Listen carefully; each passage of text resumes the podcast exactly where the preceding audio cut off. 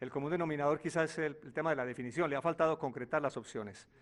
¿Qué tanto le, preocupa ese tema? ¿Cómo lo analiza la falta de definición a pesar de la llegada del equipo? Buenas noches para ti, para todos los presentes. Eh, tú has dicho algo, me preocupa que, que, no definamos, pero las opciones de gol las creamos. Eso no es fácil. En el fútbol no es fácil crear opciones de gol y nosotros las creamos. Hay que tener tranquilidad, ellos tienen que tener tranquilidad, más serenidad a la hora de, de tomar esa decisión del gol. Pero, pero este equipo llega, este equipo llega, crea opciones de gol, tiene mucho volumen de ataque, dos laterales que salen constantemente. Hoy Perlaza tiró 4, 5, 6, 7 centros, hoy Bertel tiró 6, 7, 8 centros, los extremos tiraron centro, llegamos, eh, le incluimos un jugador más al ataque, que fue la, la Rivasque. Este, volumen de ataque hay, gente que, que tenemos que meterla, tenemos que meterla, pero la creamos, que esa es la tranquilidad que me deja. ¿Hiciste para Maca? ¿No? Listo. Continuamos con eh, Luis Gabriel Jiménez de Mundomillos. Hola, profe. Eh, David, buenas tardes. Estamos en este momento en vivo para nuestro tercer tiempo por todas nuestras plataformas. Profe, en el primer tiempo el equipo se inclinó mucho a la izquierda y en el segundo tiempo entró Guerra y se inclinó mucho a la derecha. ¿Eso hace parte del plan o se da por las circunstancias del partido? Y si tiene alguna opinión sobre eso. Y para Maca la pregunta es, el equipo llega a tres partidos con el arco en cero y 323 minutos sin gol. ¿Qué hacer para mejorar, para corregir y para romper esta antirracha? Gracias. Un saludo para todos los integrantes de Mundo Millo. Me parece que esto está claro, es muy claro. En el primer tiempo tuvimos de pronto más, más llegada por un lado porque en el primer tiempo tuvimos más llegada eh, por un lado porque por el otro no estábamos funcionando bien. Y en el segundo tiempo que entró, que entró Guerra, me parece que funcionamos mejor y nos apagamos un poquitico por el, por el, por el lado izquierdo. Por eso entra, entra, entra Quiñones. Y Quiñones, los 20, 25 minutos que jugó, puso 3, 4 pase gol, centro para gol. Entonces ahí equilibramos. Me parece por eso, por eso decía que en el segundo tiempo fuimos más verticales, en el segundo tiempo fuimos más, tuvimos más presencia ofensiva que podíamos haber ganado el partido, pero no se presentó. Pero esto lo notamos, por eso hizo el cambio de, Gómez, porque no teníamos mucha presencia el que estaba saliendo de la Perlaza y le costaba salir desde atrás. Entonces, cuando entró Guerra, yo creo que equilibramos la, la, la, la centrada por los costados. Buenas tardes. Eh, sin duda alguna, nosotros eh, queremos convertir, lo que decía el profe, lo más importante es que creamos las jugadas y lo hemos trabajado. De hecho, el profe enfatizó mucho la semana la definición.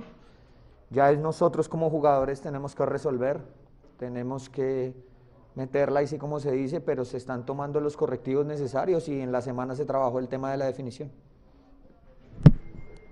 Nicolás Sierra y Espien.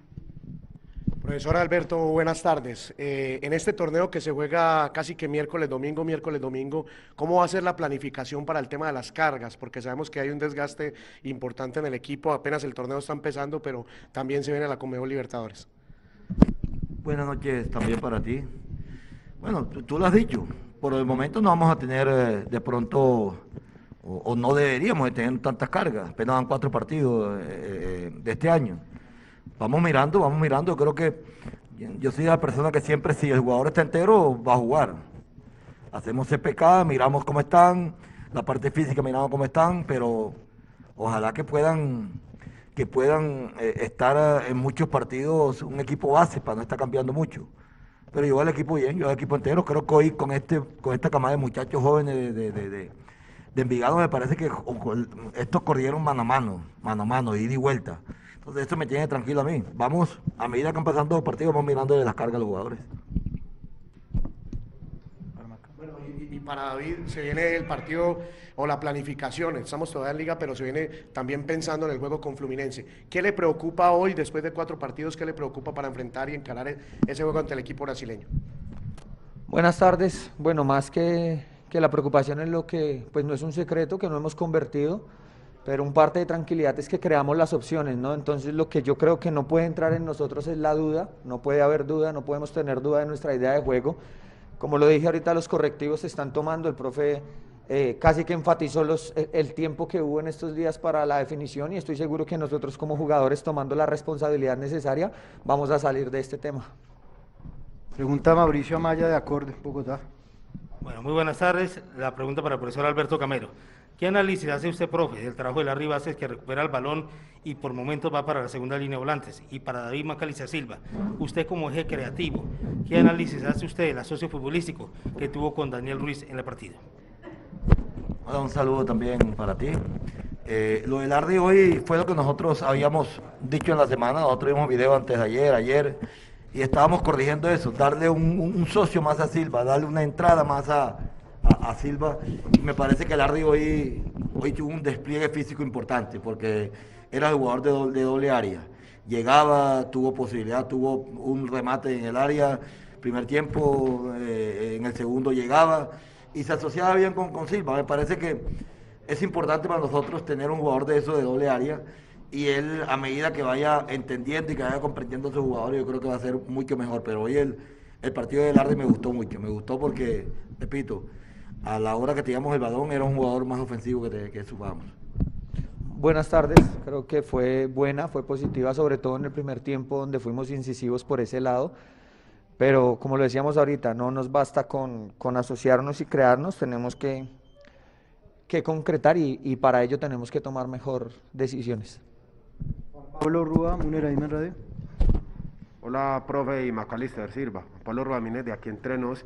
Háblenos acerca de, esa sociedad Alberto Gamero que, que se ha venido creando entre David Macalister Silva y Diego Erazo y se ha observado la posibilidad de juntar a Ricardo Márquez y a Diego Erazo debido a la ausencia de gol. Y para David Macalister Silva, ¿cómo se ha venido implementando esta sociedad con, con Diego Erazo ya que usted es el volante que le asiste? Muchas gracias. Buenas noches también para ti. Yo siempre lo he dicho, yo siempre lo he dicho, es que para hacer gol no necesita tener 5 o 6 delanteros.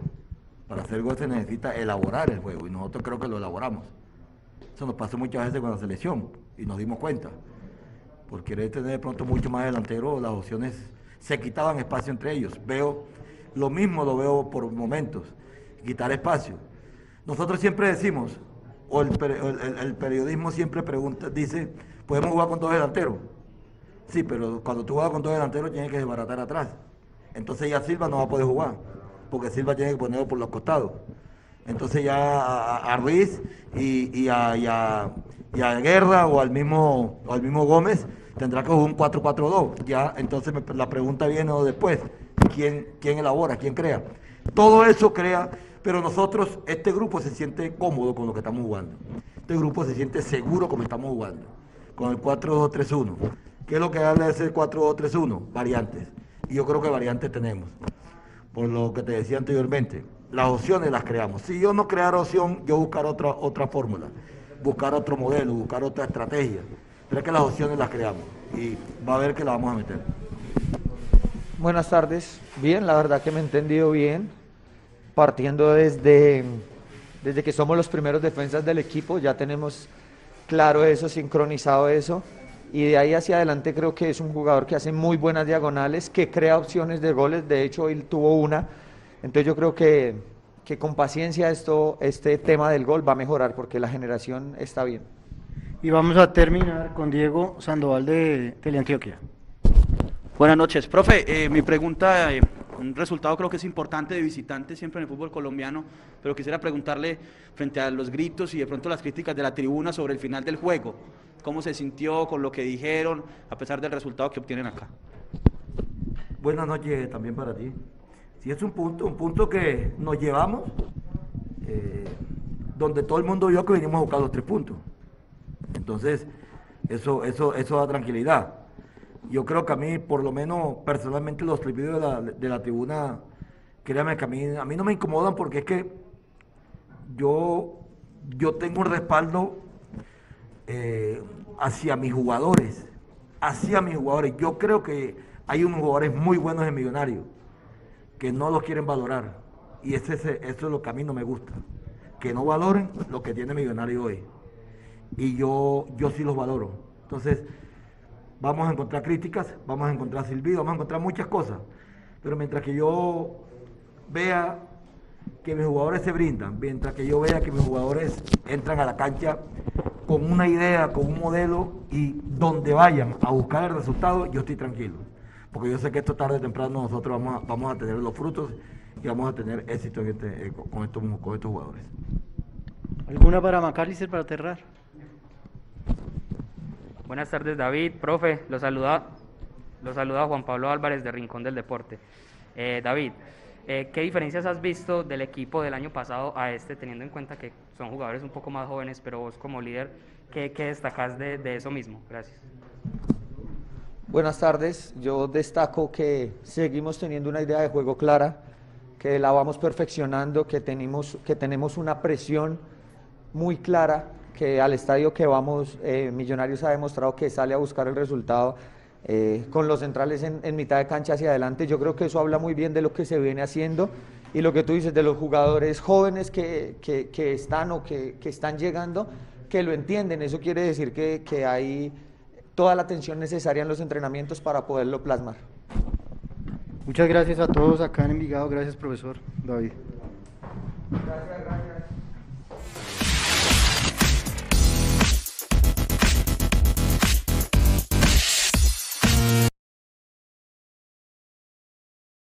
Nico. Bueno, señores, buenas noches, si se pueden llamar noches buenas, eh, a Edu, a Mateo que nos va a acompañar el día de hoy, eh, a Nico que está en la producción y pues obviamente a todos los que se están conectando a esta, este tercer tiempo en las diferentes plataformas de Mundomillos, a quienes nos van a escuchar en los podcasts eh, horas más tarde o el día de mañana. hace unos minutos terminó el partido en la ciudad de Envigado. Vigado 0, Millonarios 0. Millonarios remató en 95 minutos de partido una vez al arco y ya vamos a empezar a debatir eso Mateo y Edu respecto a las declaraciones del profe Gamero hoy en la rueda de prensa que acaba de culminar. Muchos de ustedes ya seguramente escucharon las palabras eh, del profe Gamero. Quiero comenzar por ahí, Edu, porque el profe dice que está tranquilo porque se generan opciones de gol. Eh, yo no las vi hoy, la verdad. Vi aproximaciones, pero opciones de gol mi concepto creo que es diferente al que tengo al profe Gamero. Solo un remate al arco de David Macalister Silva con un desvío incluido de uno de los centrales del Envigado fue todo lo que produjo en ataque realmente con peligro millonarios. Edu, buenas noches, buenas tardes. Tu análisis de lo que dejó el profe Gamero en rueda de prensa y obviamente de lo que dejó este empate sin goles en la ciudad de Envigado. Hola Jason, Mateo, Nico y a toda la audiencia que nos oye en vivo y que nos oye después. Eh, un abrazo grande para todos y gracias por estar. Eh, hombre, a mí me llama la atención de la rueda de prensa de Gamero que él resalta como una virtud de millonarios, una gran virtud de millonarios. Los 5, 6 o 7 centros que hizo Bertel o los 6, 7, 8 centros que hizo Perlaza. Eh, siquiera nos podemos quedar tirando centros. Yo no he visto que este sea un deporte donde usted gane porque haga más centros que el rival o como usted bien anotaba en la transmisión, porque los venía oyendo en el camino a casa, eh, por hacer más tiros de esquina que el rival, o por lo que ya hablamos la vez pasada, por tener más posesión que el rival. Estamos viviendo un momento muy complejo donde Millonarios no está siendo capaz de darle la vuelta a equipos que parece sí encontraron la forma de bloquear a Millonarios. Y el problema es que el revulsivo parece que no viene y no llega, porque en partidos como el de hoy, en partidos como el pasado, donde usted de pronto voltea al banco a mirar a ver usted qué puede sacar de ahí, eh, pues ya, ya sabemos cuáles son las alternativas que tiene Millonarios. Y en el ataque estamos completamente eh, huérfanos, no tenemos nada allá arriba. Gamero lo dice, en eso sí estoy de acuerdo con él, no hay quien la meta. Pero, profe, no hay quien la meta, no es ahorita. Eh, yo espero que él haya hablado duro y se le haya parado a los directivos en el momento que tocaba para decirle no voy a tener quien la meta. Eh, porque ya ahorita salir a decir que es que no hay quien la meta, eh, cuando ya es muy complejo encontrar un jugador que marque realmente la diferencia para llegar al frente de ataque de este Millonarios, pues es un poquito difícil. Obviamente uno queda aburrido, uno queda chantado, porque esos cuatro primeros puntos que sacó Millonarios en sus dos primeras fechas fuera de Bogotá lo invitaban a uno a pensar que a estas alturas podríamos estar primero, segundo, si hacíamos la tarea de local y si hoy digamos que habríamos sacado este empate, digamos que los cuatro puntos allá, los tres puntos que dejamos ir el fin de semana y este empate por ahí podríamos estar, pero lo que usted decía es un análisis lapidario, Jason. Estamos en la posición 11, me pareció entenderle, ¿verdad? Eh, y ya con un partido más que todos los que van a empezar a jugar ahorita. Entonces creo que la cosa inclusive puede ser al cierre de esta jornada, puede ser incluso más grave para Millonarios en el tema de posición de la tabla. Ah, que sí, que estamos empezando, que esto no comienza, que esto no es como comienza, sino como termina. Y toda esa lora positiva que a veces a mí ya no me convence, eh, pues yo a esa gente que piensa así le digo, hermano, los puntos que se dejan ir al principio son los puntos que le terminan faltando a usted al final. Y yo creo que Millonarios está hoy sin gol, sin los tres puntos, pero lo que es más grave, sin autocrítica real y sin la posibilidad de tener una persona en el ataque que genere miedo en la defensa rival, pero sobre todo que pueda concretar las pocas o poquísimas oportunidades reales de gol que tengamos. Porque yo estoy de acuerdo con ustedes, un centro a la olla para mí no es una oportunidad de gol. Patear de afuera cuando medianamente lo intentaron, según lo que pude yo oír, y la pelota se va por arriba y lejos, eso no es una oportunidad de gol. Entonces yo creo que Gamero tiene muchísimo que trabajar. Muchos estábamos esperando que como este es el equipo del proceso, veríamos solamente un par de cambios en nombres y por ahí vamos a encontrar el mismo desempeño. Nos estamos metiendo ahorita una decepcionada fuerte porque no está pasando. No estamos viendo el Millonarios que todos queremos, obviamente, pero que todos esperábamos por el proceso que ya se viene andando. Y vuelvo y digo, ese tiempo de proceso que ya tiene el profesor Gamero encima es el tiempo que precisamente va a permitir que personas como yo, que adoro a Millonarios, eh, le vamos a exigir mucho más a este Millonarios por ese tiempo de trabajo. Un empate en Envigado sabe a poco cuando Millonarios tiene que aspirar a otro tipo de cosas. Y cuando hoy, con escasos 5 puntos eh, de 12 que hemos jugado, hagan la cuenta. Estamos en un desempeño muy, muy bajito y yo no digo que lo quememos todo, pero sí es para empezar a mirar qué puede hacer lo que esté pasando con este Millonarios, porque con lo que hay hoy, yo no lo veo. No lo veo, no lo veo, muchachos. Difícil el tema. Eh, Mateo, con las buenas noches. Tu análisis del partido y obviamente qué piensa de lo que dejó la rueda de prensa del profe Gamero. ¿Está de acuerdo o no con el argumento que da el profe esta noche en Envigado de que Millonarios evidentemente sí está generando opciones de gol, pero que nos falta el pequeño detalle de meterla? Mateo, buenas noches. Jason, muy buenas noches. Buenas noches a Nicolás, Eduardo y a toda la audiencia de Mundo Millos. Pues Jason, la verdad, yo no estoy de acuerdo con, con lo que dijo el profe Gamero en la rueda de prensa. Siento que, mm, pues, él habla de que tenemos elaboración de juego y yo la verdad no veo nada. O sea, ahí al final, Juber Quiñones trató de hacer unos centros, pero pues no, no fueron opciones de gol, ya que el Caballo Márquez y Guerra no pudieron finalizar bien las jugadas, estas jugadas de buena forma. Eh, y tampoco estoy como de acuerdo en esa parte de que él dice que no podemos jugar con dos delanteros porque ya tendríamos que desbaratar hacia atrás y empieza a mencionar que Maca, que Ruiz, que Gómez. Yo siento que podríamos, o sea, si es el momento de, de mirar como una nueva alternativa para Millonarios, es ahorita que estamos iniciando el torneo, que estamos mirando cómo estamos jugando. Pero si no miramos alternativas ya, que la verdad ha sido muy pobre y muy poco lo que ha mostrado Millonarios en estas primeras cuatro fechas, pues creo que eh, finalizando torneo o esperando hasta que sea la mitad del torneo, no, no creo que sea lo necesario. Sí, bueno, antes de, antes de seguir, eh, saludar a Sebastián Sánchez, nos hace un super chat y dice buenas tardes y les hago la pregunta, se las transmito a, Edu, a Mateo y a Nico, evidentemente. Eh, buenas tardes, equipos de Mundomillos. ¿Ustedes se arriesgarían a poner a Sosa de titular el domingo? Partido el domingo contra Unión Magdalena. Vamos a estar aquí en la multitransmisión de Mundomillos eh, con ese partido. Edu, la pregunta que nos hace eh, Sebastián en el chat, ¿se atreve de arranque a colocar a, Sosa domingo frente a la Unión Magdalena? Si, el, si el jugador está físicamente ya listo para jugar en la altura y aportar desde el principio con intensidad, yo lo hago Eh, yo quisiera pensar que de pronto él no ha sido titular todavía o no ha tenido más minutos por eso. Pero cuando usted pide un jugador y usted lo trae, acelérelo hermano y póngalo a jugar. Porque yo entendería que estuvo tanto millonario detrás de este jugador, es para algo, ¿no? Entonces, si, si estamos buscando precisamente el revulsivo que yo estoy hablando, eh, pues yo quisiera pensar que podría llegar a ser una buena opción para ver qué tiene para aportarle a Millonarios desde el, desde el principio del partido. Yo no, yo, no quisiera quedarme, ahí sí como dicen, pero obviamente guardando las proporciones. No hay que morirse de hambre con la nevera llena. No es que la tengamos llena, llena, pero si usted la abre, por ahí encuentra un par de salchichitas y de pronto un huevito. Y ya. Hay otra gente que tiene puta, pechuga de pollo, caviar, hermano. Nosotros tenemos par salchichas, jamón, queso y huevos. Entonces, por lo menos que metamos hartos huevos, hermano, en últimas. Eh, Mateo, ¿pone o no pone a Sosa el domingo de titular?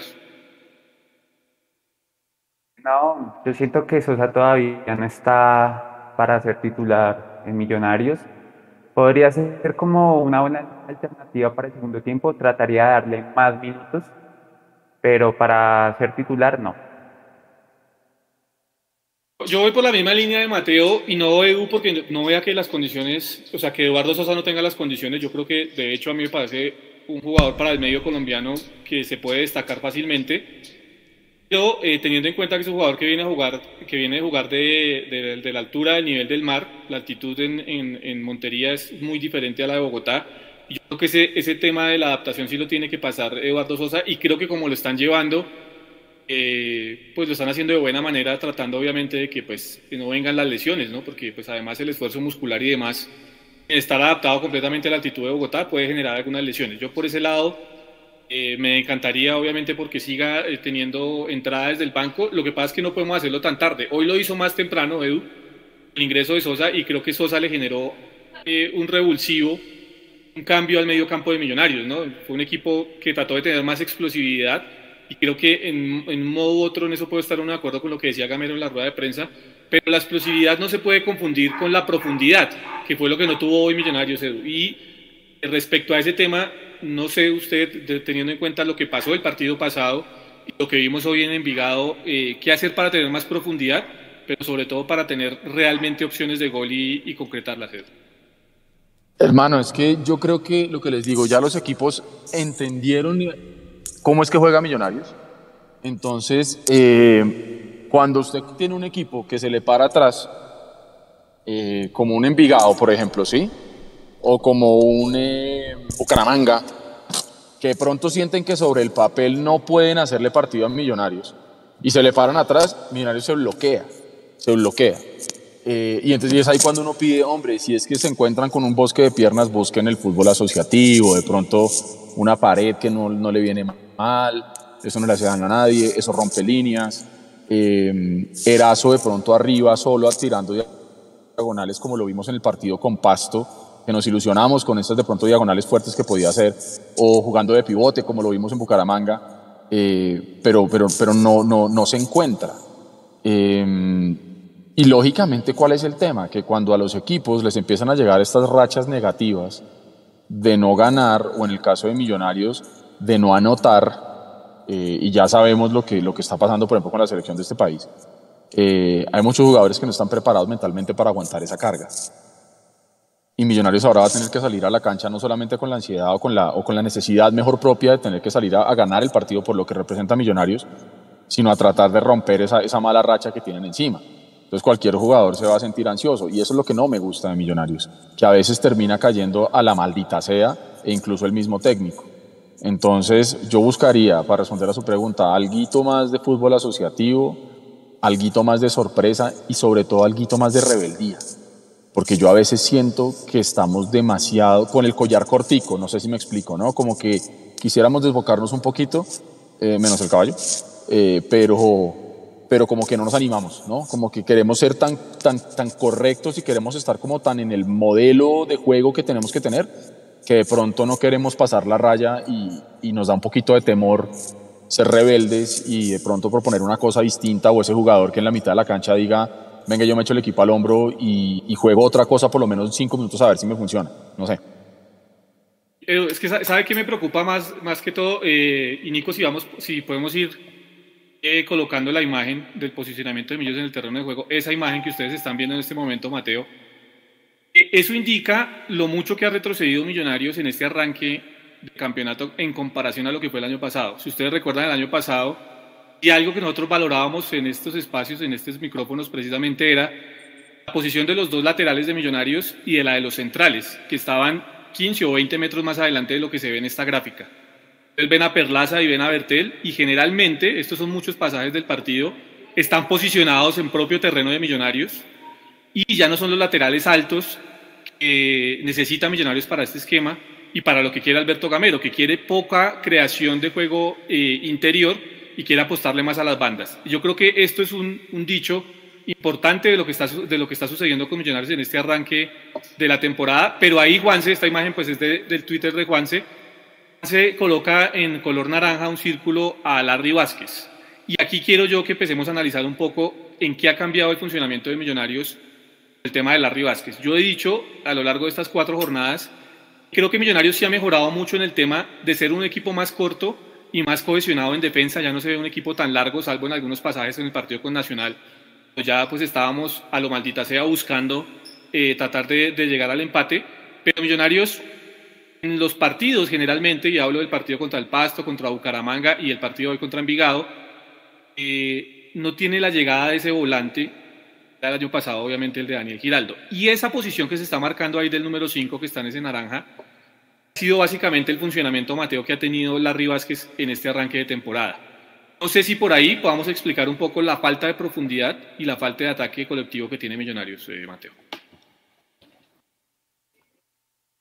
Sí, muy cierto lo que tú dices. La verdad es que siento que obviamente Maca Dani Ruiz al momento de ir al ataque no tiene el mismo acompañamiento que tenían el año pasado, sabiendo que Daniel Giraldo pisaba un poco más el área, los acompañaba un poco más a la creación de juego. Eh, digamos, por pasajes del partido, al principio, digamos, en los primeros minutos de hoy, se veía un Maca que perdió mucho balón y perdió mucho balón por eso mismo, porque no tenía con quién tocarla, entonces él trataba de buscar a los laterales o a Dani Ruiz a un costado, pero no tiene como ese compañero ideal. Entonces siento que sí Millonarios ha perdido con un poco de profundidad eh, con esa posición que vemos ahí de, de Larry Vázquez y, y, no se ve como una alternativa nueva eh, o algo diferente con, la, con el que podamos ir como más adelante, tener como más profundidad, tener como esa rebeldía que nos falta para meter el gol y pues poder lograr los tres puntos que es lo que hemos siempre luchado fecha a fecha.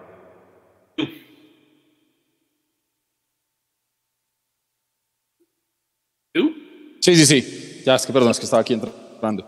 Eh, mire que eso que usted menciona eh, me hace pensar también no solamente en eso que ya no tenemos, en la parte de la mitad, sino lo que hemos perdido en la parte de los laterales. Porque es muy cierto, si uno ve en esa imagen a Perlaza, pero es que Perlaza nunca ha sido un lateral que se proyecte al ataque con suficiencia y que realmente le pueda aportar a Millonarios en esa, en esa parte.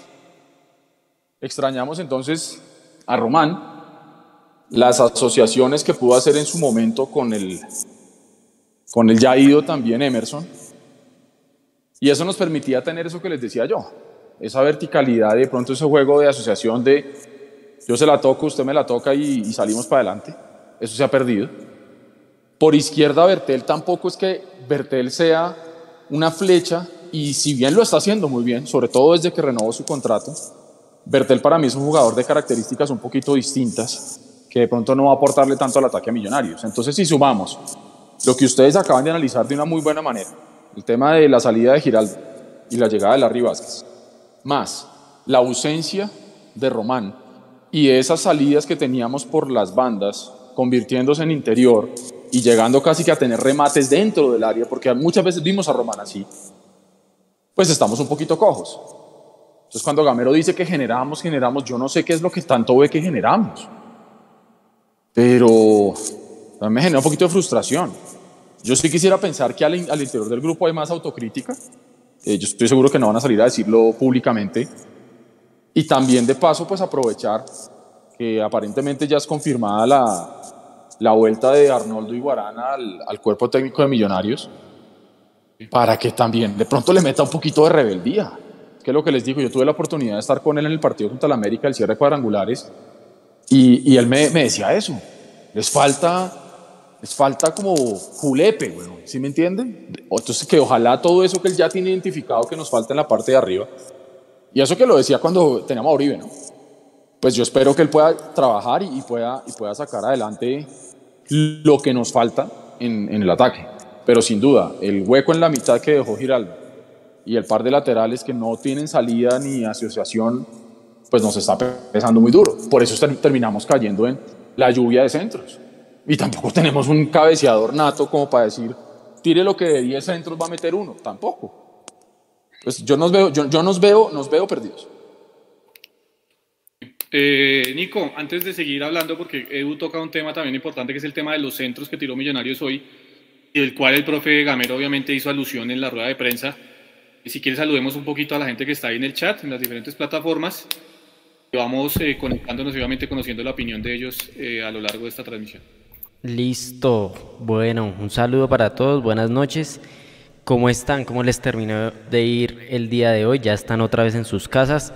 Hoy nos tocó un partido en, en horario laboral. Claramente hubo menos audiencia de lo normal, pero aún así se disfrutó muchísimo la compañía de todos ustedes en el chat. Un saludo a todos los que están conectados en este momento, desde qué parte del mundomillo se conectan.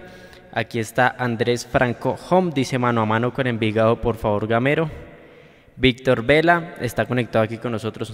Un saludo para Víctor. Robin, que, que Abadía cuando estará listo. Es una buena pregunta. John Solano con Maca Vega Ruiz y Sosa, dice. Julián Ferrucho eh, no está eh, en sintonía con los directivos, como muchos acá. Fernando Castro Pulido, por favor, mejor Sosa que Larry. Pero es que son posiciones muy diferentes. Yo, yo vi que Larry se soltó mucho el, después de que hicieron los cambios. Cuando entra um, Sosa, entra por, por... ¿Quién más entra en ese momento? Que, que se me pasa en este momento. Entonces entraron Juber Quiñones, Juber, entró Sosa. al segundo tiempo, entró Sosa y entró el Caballo Márquez. Eso, cuando entran todos ellos, Larry se suelta y genera muchos más espacios. Yo creo que ese es el Larry que estamos esperando ver en Millonarios. Uno, uno, un, uno un poco más suelto que cubra bien la posición de, de Giraldo que, que deja. A ver, Robin está aquí, Erazo y Abadía. Erazo y Abadía que entra y salga. Juan Patiño, ¿qué tal los tiros libres? No hay quien cobre uno bien cobrado. También la pelota quieta es otro tema que, que preocupa mucho. Por ejemplo, el, el, último tiro de esquina que se cobra en corto y se pierde Sí, no. la oportunidad. Es, esas cosas, eh, impresionante. Ese caballo muy tronco, dice Cristian Bermúdez. Hay que ver que el caballo viene con muy poco ritmo y hoy es de los pocos partidos que le llegó el balón. Estos son los partidos que debe aprovechar el caballo Márquez para destaparse, porque los otros, uno, dos, tres pelotas, pero en esta tuvo como tres claras y varias que le llegaron al pie. El caballo tiene que aprovechar estos partidos para poderse destapar, Jason. Nico, pero, pero en ese tema del caballo, yo entiendo que todos, pues, obviamente, y volvemos a hacer énfasis en esto, Edu, somos seres humanos y todos tenemos malas rachas. Eh, yo creo que a todos de un momento a otro nos ha pasado eso, que uno trata de salir del hueco y no puede, y creo que es el tema del caballo Márquez, ¿no? Que decimos, sí, es que viene con muy pocos minutos, pero es que no es nuevo, Nico. Eh, el caballo Márquez en ningún momento ha podido ser titular de Millonarios. De que llegó no ha podido ser titular de Millonarios. Entonces, eh, es una sensación pegada para el hincha, para el jugador, obviamente, porque entra lleno de ansiedad al terreno de juego y esa ansiedad no le permite pensar, no le permite asociarse. Hoy medio trató de hacerlo en una jugada con Edgar Guerra por el costado occidental, por lo demás, lo de Caballo Márquez es, bien complejo, Edu. Yo no sé hasta qué punto eh, vaya a resistir esa relación con él, ¿no? Porque es que eh, no se gana, no se está haciendo goles, estamos fuera del grupo de los ocho, eh, cuatro puntos de 12 posibles disputados. Eh, el tema no pinta fácil de arranque, entonces no sé, Edu, cómo ve usted esa relación Caballo-Márquez ya de aquí para adelante. Es que, hermano, pedirle a un jugador que con las limitaciones que él nos ha mostrado acá en Millonarios, eh, que se consolide para que pueda tener minutos, pues es muy complicado. Yo creo que la directiva hizo la fácil, la fácil entre comillas, digámoslo así, por salir a renovar un préstamo con uno que ya lo teníamos acá, que de pronto era más fácil conversarlo, etcétera, etcétera, a tener que salir a hacer el desgaste de conseguir a alguien y convencerlo del, del proyecto deportivo y seguramente del tema salarial y etcétera, etcétera, etcétera. Entonces, lógicamente, si nuestras expectativas, y es que esto no es nuevo, ojo, eso no lo estamos diciendo hoy por los resultados que se han dado ni por la falta de gol. Esto lo sabíamos todos y el hincha de Millonarios que diga que no lo sabía, pues está en otro planeta. Sabíamos todos que empezando este campeonato íbamos a tener problemas en la parte de arriba porque se nos fueron 23 goles. Y que la solución no iba a ser ni Erazo, ni el caballo, ni Jader, ni Abadía, ni los que nos puedan llegar a aportar ahí. Entonces, lo del caballo, como usted dice, Jason, no es nuevo. Nuevo sería que se destape.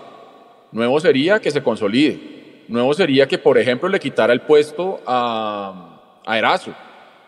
Porque cada vez que meten al caballo mete uno, dos goles o nos da puntos, pero eso no está pasando. Entonces, yo sé que los jugadores que usted trae, en teoría debería ser para ser titulares. Y digamos que uno entiende la, la, la titularidad de Erazo. Pero también es cierto que yo no creo que a Gamero le haya costado mucho trabajo pensar y decidir si poner de titular a Erazo o al caballo. Por el caballo mismo eh, ha mostrado con lo que tiene que no está para ser titular en Millonarios y es más, no está para ser jugador de Millonarios. Teo. Eh, Jason, yo opino que pues eh, tras la contratación de, pues tras la ida de Fernando Uribe y la contratación de Erazo, si tú no eres titular, pues aprovechando como esa circunstancia que te pone el fútbol, yo creo que pues no estás para jugar en Millonarios, porque pues lamentablemente nosotros en este semestre en el ataque estamos pues eh, con jugadores que nosotros sabemos que no nos van a aportar mucho, que tendrán eh, en un partido una o dos jugadas, pero, pero siento que no, que, el, que esa relación entre el caballo y el hincha, hay gente que le tiene mucha fe, y dice, ah, es muy pocos minutos, que debería empezar titular, que si juega de titular sería otra cosa, pero, pero no creo que sea así, yo creo que por algo, lo vuelvo y lo ratifico, por algo pues eh, Erazo pues le ganó la titularidad y, y por eso pues él sigue siendo suplente. Bueno, minuto 44 en la ciudad de Cali, en la ciudad de Palmira, en el Palmaseca, 1 por 0 le gana Cali a Pereira y empieza entonces a asumir el Cali. Cali que venía de tres derrotas consecutivas, Edu, resulta que ya está a, un punto de millon a dos puntos de millonarios, o sea, está a un partido de millonarios, ¿no? El equipo que estaba en más crisis del fútbol colombiano ya está a dos puntos de millonarios, lo que habla obviamente del flojo arranque de millonarios en este, en este segundo semestre. Solo voy a hacer una, o sea, tirar el dato, ¿no? Edu, y ya lo analizamos, ustedes me dirán qué piensan al respecto. Los Millonarios el semestre pasado o el año pasado, en el segundo semestre, a la altura de la fecha 4, había marcado 7 goles. En este torneo llevamos 4 partidos, llevamos un solo gol. Lectura al respecto, Ed. No, es que está claro lo que yo le dije, se nos fueron, se nos fueron, bueno, usted, usted dijo una cosa al principio del de tercer tiempo, o cerrando la transmisión, no recuerdo, ya hablar de los que no están, porque ya no están. Sí, sí, sí, pero, pero eso que usted está diciendo, sí lo ponen a pensar en eso irremediablemente. No tanto porque ya no estén, sino porque no fueron reemplazados. Se pueden ir. Está bien. Y en el fútbol están los jugadores un rato y se van. Pero lo importante es que esos que se van puedan ser reemplazados por alguien igual o mejor. Y creo que es ahí donde Millonarios tiene el gran problema. Entonces, cuando usted menciona que en las primeras fechas teníamos siete goles, ahora tenemos uno, volvemos a lo mismo. Este deporte se gana con qué? Con centros, con posesión, con tiros de esquina, con aproximaciones, o sea, con resultado moral, o se gana metiéndola. Y si no tenemos quien la meta, es como decir, yo voy a competir en la Fórmula 1. Tengo carro, tengo llantas, tengo aerodinámica, tengo equipo, tengo piloto, tengo uniforme, pero no tengo motor. Muy bonito todo. Uno pero tiene hasta pista ahí, como Barranquilla. Uno tiene pista como Barranquilla. Eh, o no tiene la pista como Barranquilla que nos la van a meter. Entonces, es muy sencillo. Millonarios tiene todo. Tiene el carro, tiene los pits, tiene el equipo de, de los mecánicos, tiene los pilotos, tiene el director del equipo, tiene la aerodinámica, tiene las llantas, tiene todo, combustible, pero si no tenemos motor para poner a ese carro a darle, ¿sí? Para mí el, el, motor del fútbol son los goles. Se está convirtiendo en algo aburridísimo oír o ver a este Millonarios. Esto puede acabar completamente diferente. Ojalá sí. Para que de pronto uno diga, uy, ¿se acuerda lo duro que le dimos al equipo después del partido con Envigado? ¿O se acuerda lo duro que le dimos después del partido con Nacional o con Bucaramanga? Menos mal nos, nos repusimos y el equipo levantó. Ojalá. Porque eso es lo que todos queremos. Pero hoy yo no estoy viendo esta vaina con tanta claridad como para permitirme estar tranquilo.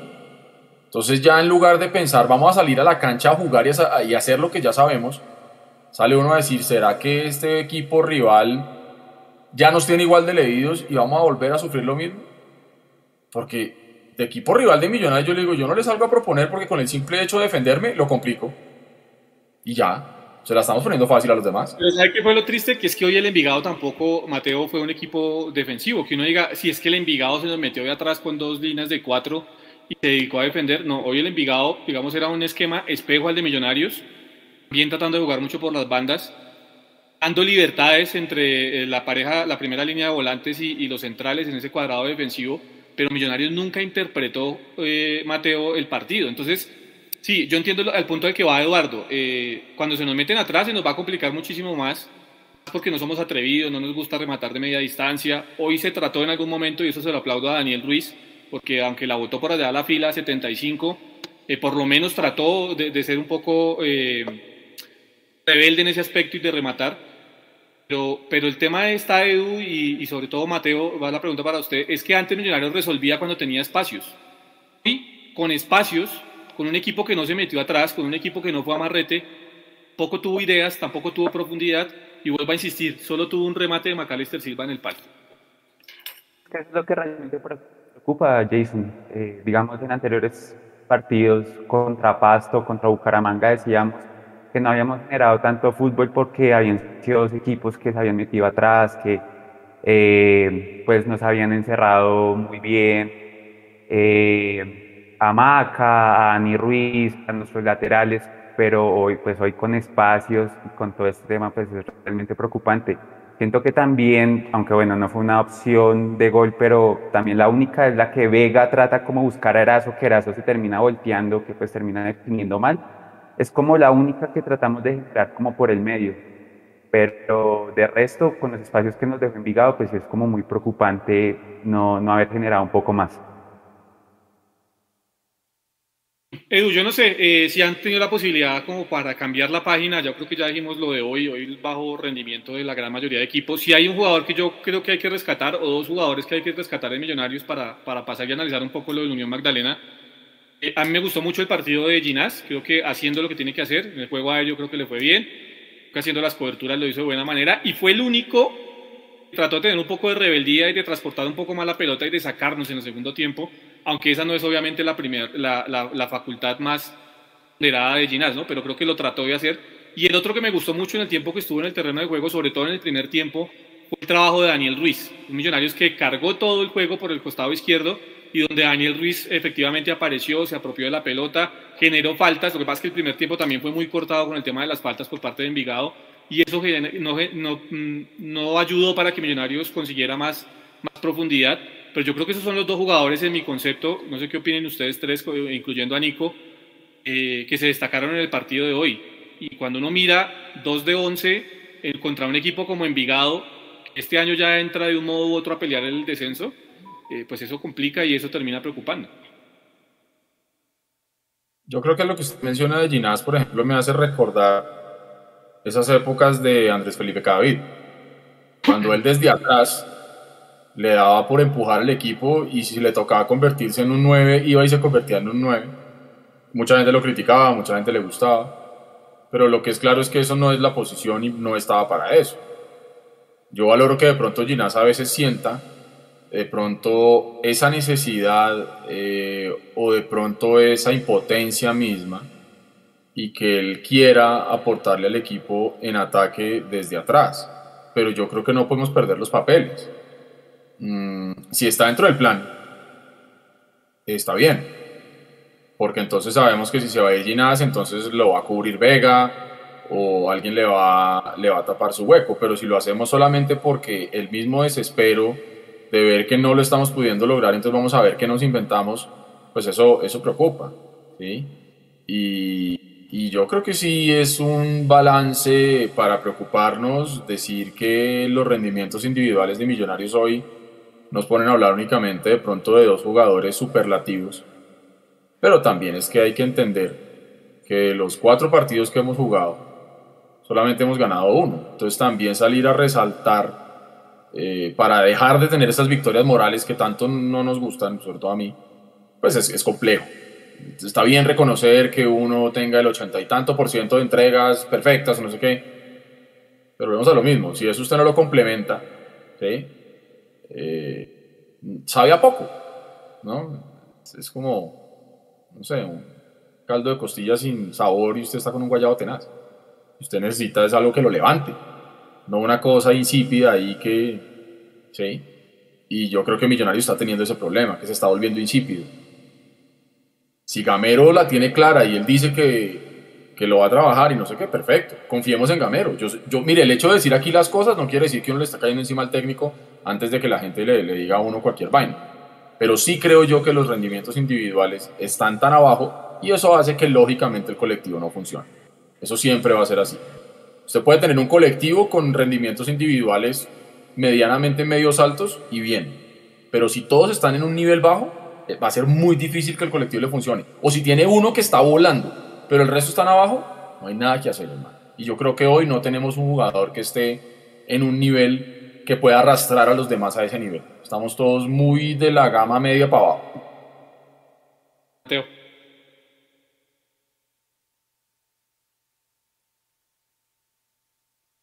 Mateo. Se desconectó Mateo. Mientras vuelve Mateo, se le cayó un poquito la señal. Eh, Unión Magdalena, Edu, domingo, o para ir cerrando, porque pues obviamente la catarsis la tenemos que hacer en este ratico, pero evidentemente eh, lo primordial va a ser sumar día 3 el domingo. Un Unión Magdalena que si uno revisa la tabla de posiciones, está en este momento en el puesto 17 a falta de un partido. Es decir, si Unión Magdalena llega a ganar su partido de esta fecha, alcanza la línea de millonarios. Lo vi ayer frente al Tolima en el cierre de la, de la tercera fecha y jugando, con todo y que estaban jugando en Ibagué, con todo y que pues el Tolima tiene el equipo que tiene en este momento armado, me disgustó cómo juega la Unión Magdalena, me parece que es un equipo interesante Edu, que tiene muy, media, muy buena media distancia, tiene una media distancia muy importante este equipo de, del, del Unión Magdalena y yo creería eh, o se ajustan cosas en la mitad de la cancha porque hoy el, el Envigado se atrevió a rematar en varias ocasiones de media distancia vamos a pasar feo el, el domingo. Yo, yo no sé usted cómo vea el tema del domingo con el, el ambiente de la gente, cómo eh, la gente está tomando este arranque de temporada. Si ha podido ver algo de la Unión Magdalena, ¿cómo cree usted que podemos afrontar ese partido? Con seriedad, primero, porque con el respeto que se merece el rival, es el recién ascendido. ¿sí? Eh, y a estos equipos hay que hacerlos sentir el rigor de la A. Millonarios tienen la necesidad de salir y hacer un buen partido. Ojo lo que estoy diciendo. Yo para este partido no estoy pidiendo ganar como sea. Aquí estoy pidiendo que se gane jugando bien, porque es que el rival tampoco es el de los máximos pergaminos. Ah, que Millonarios enreda hasta con un equipo de barrio, eso es otro tema. Y para eso es que está Gamero trabajando. Yo espero que de aquí al partido con el Unión Magdalena, Arnoldo Iguarán al- alcance a decirles alguito a los delanteros y alcance a trabajarles alguito, como para que se pueda ver en la cancha. Pero si no le ganamos a la, a la Magdalena, ganamos al Magdalena, ganamos, es un papelón. Es un papelón. Y yo la dejo ahí. No podemos decir que es que nos complicó y no pudimos y generamos y 87 centros y, y empatamos con el Unión Magdalena en Bogotá. Ahí se apaga y vámonos, hermano. Yo lo que le digo es que al equipo del Unión Magdalena le tenemos que ganar jugando bien. Sacúdase Millonarios, lávese la cara, hermano, y es contra el Unión Magdalena contra el que tiene que levantarse. Teo, Unión Magdalena, su, su análisis de lo que ha podido ver de, de Unión Magdalena, si ha podido ver algo y cómo tiene que afrontar Millonarios ese partido el día domingo, que vamos a tener aquí obviamente la multitransmisión, multitransmisión de Mundo Millos, partir de las 6 de la tarde, antes de las 6 de la tarde vamos a estar con la transmisión. El partido está programado para las 6 y 10 de la tarde por Di Mayor, Mateo.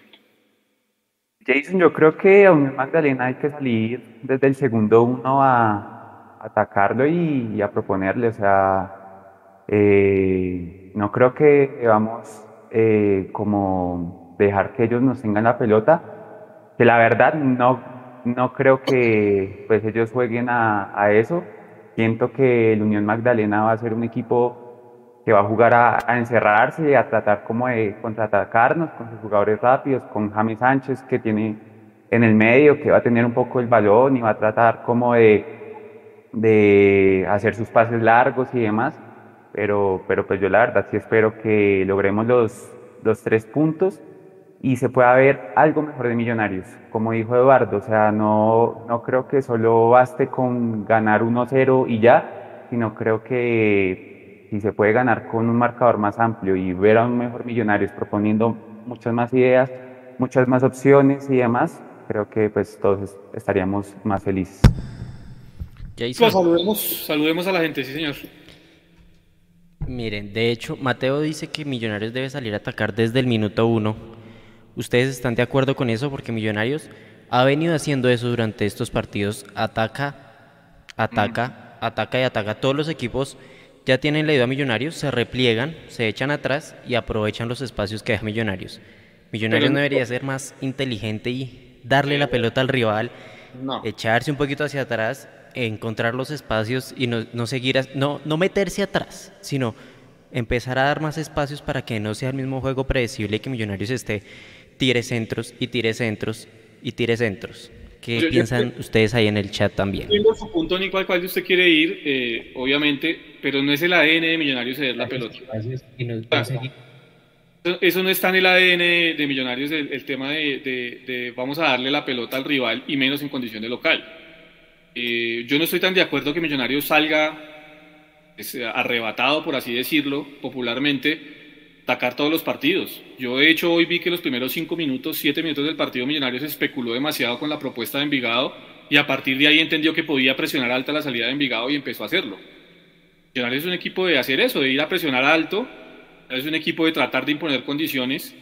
Es eso, tratar de imponer condiciones. Es que el problema de Millonarios es que no las ha podido imponer. ¿sí? Cuando no se puede imponer las condiciones es cuando usted se encuentra obligado a generar otro tipo de situaciones. Yo no estoy tan de acuerdo con el profe Gamero cuando dice, es que si pongo dos delanteros tengo que desbaratar atrás. No, porque depende de, la, de, depende de las cualidades de los delanteros que usted ponga. Porque si usted tiene un tipo como Erazo que le marca diagonales, que le aguanta la pelota y que le soporta, ese aguantarle la pelota y ese soportarle y pivotearle de buena manera, le permite a usted subir la línea de volantes y hacer el equipo mucho más corto, sin necesidad de desarmarse atrás. Creo que eso se podría ensayar en algún momento, y más cuando Millonarios está jugando de local. Ahora, si usted me dice a mí, eh, a mí no me suena tan mal la idea en algún momento, Edu, que Sosa juegue en esa primera línea como un lanzador, porque lo hace bien, ojo, como un lanzador, ayudando en marca. Voy a ponerles un ejemplo. Caso Jesus Cabrera en el Junior de Barranquilla en este arranque de temporada. Un jugador que es mucho más talentoso con la pelota, que tiene muy buen pie a pie en el frente de ataque, pero que también lo hace muy bien lanzando la pelota desde atrás. Eh, y en recuperación, obviamente, el Junior da un poco de ventaja, pero eso es en condición de local.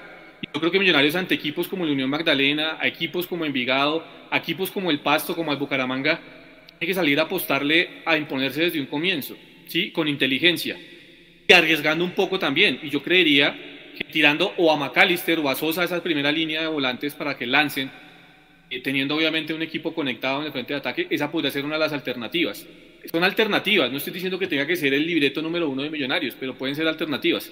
Yo no sé ustedes cómo lo vean, pero, pero el hecho, yo no veo a Edu, para, para, para que usted le responda la, la, pregunta a Nico, yo no veo a Millonarios cediendo la pelota, cediendo terreno y esperando a ver qué hace el Unión Magdalena para ser reactivo y no propositivo en el partido. No, mi hermano, además estamos hablando del Unión Magdalena, o sea, no estamos hablando de no sé. Pero es que cualquier equipo viene y nos complica echándose atrás. El sea el que sea, hasta Atlético Nacional vino y se echó atrás. Millonarios, si usted sale y le entrega la pelota a Unión Magdalena, eh, Aparte que, aparte como un Magdalena la va a volver de una vez, ¿no? Porque no tiene confianza. Exacto, o sea, esa papa caliente no la, no la van a querer. Igual no es solo dar la pelota, simplemente yo lo que digo traerlos de alguna bien, forma, no yo tiene entiendo- que yo darles entiendo la de pronto pelota. lo que usted va. Yo, yo de pronto entiendo que es tratar de tener como hacer algo distinto desde el principio. Yo, yo quisiera más bien pensarlo de esa manera. Sí. Si queremos hacer algo diferente desde el principio, porque como hemos venido empezando, no nos está funcionando, ok. Pero entonces, ok, yo se las compro a ustedes que de pronto Sosa no esté para los 90 minutos. Pero el hecho que esté recién llegando y que juegue faltando 20 minutos, ¿qué diferencia hace a que esos últimos 20 o 25 o 30 que juega, al final, pues me los juegue al principio? Uy, no, mucha, Edu, mucha. No sé, yo, yo quisiera pensar... Es mucha, perdón, le meto, el bus, pero sí es mucha, porque es que un jugador que se está adaptando a la altitud de, Bogotá, que está tratando de cogerle el ritmo al tema, eh, es muy diferente cuando usted entra con los volantes de marca del otro equipo o los laterales o los defensas del otro equipo ya con un desgaste de 60 o 65 minutos, entrar con el equipo completamente fresco a disputar las pelotas eh, tú a tú en, en el arranque del partido. Es muy diferente, obviamente, cuando usted no tiene, y por eso el profe Gamero hacía el, el análisis de ese tema del CPK, que es básicamente un examen en donde eh, por, por temas de sangre y eso le, le miden el nivel de rendimiento que puede llegar a tener el, jugador en ese momento. Yo creo que en ese aspecto todavía a Sosa le falta eh, adaptación. Y un equipo que se encierra atrás y un equipo físico como el Unión Magdalena, yo no lo veo tan fácil y tan factible para tirarlo de una vez a, a- a tratar de buscarle de pronto por ahí una lesión y ahí sí se nos sigue acortando el tema. Es, es una percepción únicamente, ¿no? Ok, ok, está bien, está bien, digamos que se la, se la, se la compro, está bien, listo, ya, se la compro, tienes razón. Em, pero entonces, ¿qué es lo que va a hacer Millonarios diferente? Porque algo tiene que ser diferente. es decir, Millonarios saliendo con los mismos a hacer lo mismo, no pueden pretender tener un resultado diferente. Debe estar Vargas, ¿no? Resultado diferente que necesitamos tener. Porque es que si nos llegamos a enredar la piola con el Unión Magdalena, ¿sí? No es que ya estemos eliminados y todo el tema, pero simplemente le va a medir la temperatura a Millonarios con el hincha a decir, viejo, si no pudiste con el Unión en tu casa, ¿para qué estás? Porque uno puede llegar a decir, ok, listo, Envigado en Envigado, saque un empate. Listo, está bien, digamos que uno lo disfraza porque es de visitante. Y un resultado de visitante de empate, si usted gana de local, está bien, es la famosa medida inglesa. Si la pudiéramos hacer al de como es, que es ganando en la casa y empatando por fuera, maravilloso todos los empates que usted quiera tener por fuera. ¿Sí? Pero en la casa tiene que ganar. Porque si no, lo que usted hace por fuera no sirve de nada. Ni le va a tapar a usted el mal juego, ni nada. Entonces, es el Unión Magdalena, que tenemos que hacer algo diferente, de acuerdo. Afortunadamente, ninguno de los que estamos aquí y los que nos están oyendo somos los técnicos de Millonarios porque yo no quisiera tener este chicharrón en este momento. Decir, ¿qué es lo que tengo que hacer diferente para que este equipo se levante y atienda, como debe ser, al Unión Magdalena? Y que Millonarios tiene que salir a jugarle duro, de frente, con rebeldía, con fútbol y ganarle al Unión Magdalena. Porque eso sí no es negociable. Y ojalá que sea sostenible en el tiempo, ¿no? Porque que no vaya sea que nos juguemos el partidazo con el Unión y luego entonces otra vez nos vemos a caer, porque entonces eso tiene que ser sostenible, maestro, porque si no, créame que mi ritmo cardíaco no va a aguantar este año. Mateo, para responderle a Nico. Hay un tema que, bueno, pues respondiéndole a Nico, eh, pues él decía que nosotros eh, desde el minuto uno siempre hemos salido a atacar, pero también siento que eh, las jugadas que nos ha propuesto los otros equipos, digamos el Pasto en la primera fecha con el penalti, Bucaramanga con el gol anulado, hoy hubo una jugada que le ganan a Perlaza por la banda de él y terminan rematando que no fue de peligro, pero siento que, que Millonarios sí en eso, pues como que ha descuidado un poco el tema eh, en este semestre, entonces como que a eso era lo que yo me quería referir eh, con el tema, respondiéndole a Nico. Y pues hablando ya un poco del tema de Unión Magdalena, eh, Jason tocó un tema que era pues lo de Juan Pablo Vargas, siento que es como la, la única alternativa que uno piensa que va a haber, que va a ser titular. Y hoy en la transmisión del partido decían algo muy cierto y que, bueno, Murillo cumplió, pero obviamente el primer pase de Juan Pablo Vargas hizo falta. Hace falta en Millonarios, en estas tres fechas que no estuvo. Entonces, pues esperemos a ver qué, qué otra variante trata de buscar Gamero, porque pues siento que a veces es solo como de, hace el cambio de Andrés Gómez, a veces Guerra, pero no, no mira como eh, otra cosa más por hacer. Edu. Es cierto que el primer pase es importante, porque lo vimos en el pasado, funcionaba. Yo lo pido. A mí me gusta más que de pronto el equipo salga limpio desde atrás, pero volvemos a lo mismo. Ya los rivales saben que Millonarios sale así. Me gustó ver por momentos de partidos anteriores cuando Montero saca largo para tener una salida más rápida, pero si arriba no tenemos a nadie, sacando largo, o con el primer pase de Juan Pablo Vargas, o de Ginás, vamos a terminar siguiendo en, lo mismo, siendo estériles en, la parte de arriba. Es que lo que uno tiene que tratar de, de entender es dónde nos está doliendo Millonarios. Porque es cierto, es decir, hay que, si vemos el vaso medio lleno, es cierto, tampoco nos convirtieron hoy. No nos convirtió hoy Envigado, no nos convirtió Bucaramanga, pero Nacional nos clavó dos, toteado de la risa, aceleró dos veces y plin, y no nos anotó pasto. Entonces digamos que uno podría decir, perfecto, está bien. El equipo medianamente está equilibrado en la parte de atrás porque no nos anotan, tenemos arquero, eso es una gran cosa. Pero vuelve a lo mismo. Empatando todos los partidos 0-0 no vamos a clasificar. Entonces también tenemos que buscar adelante qué es lo que tenemos que hacer está bien y está bueno que ya tengamos en la parte de atrás solidez. Perfecto. Porque antes nos venía pasando que nos hacían dos, nos tocaba ir a meter tres. Ya está bien, que con que tengamos cero atrás está bueno. Pero es que no tenemos el uno adelante. Entonces, pucha, es muy jodido, muy jodido.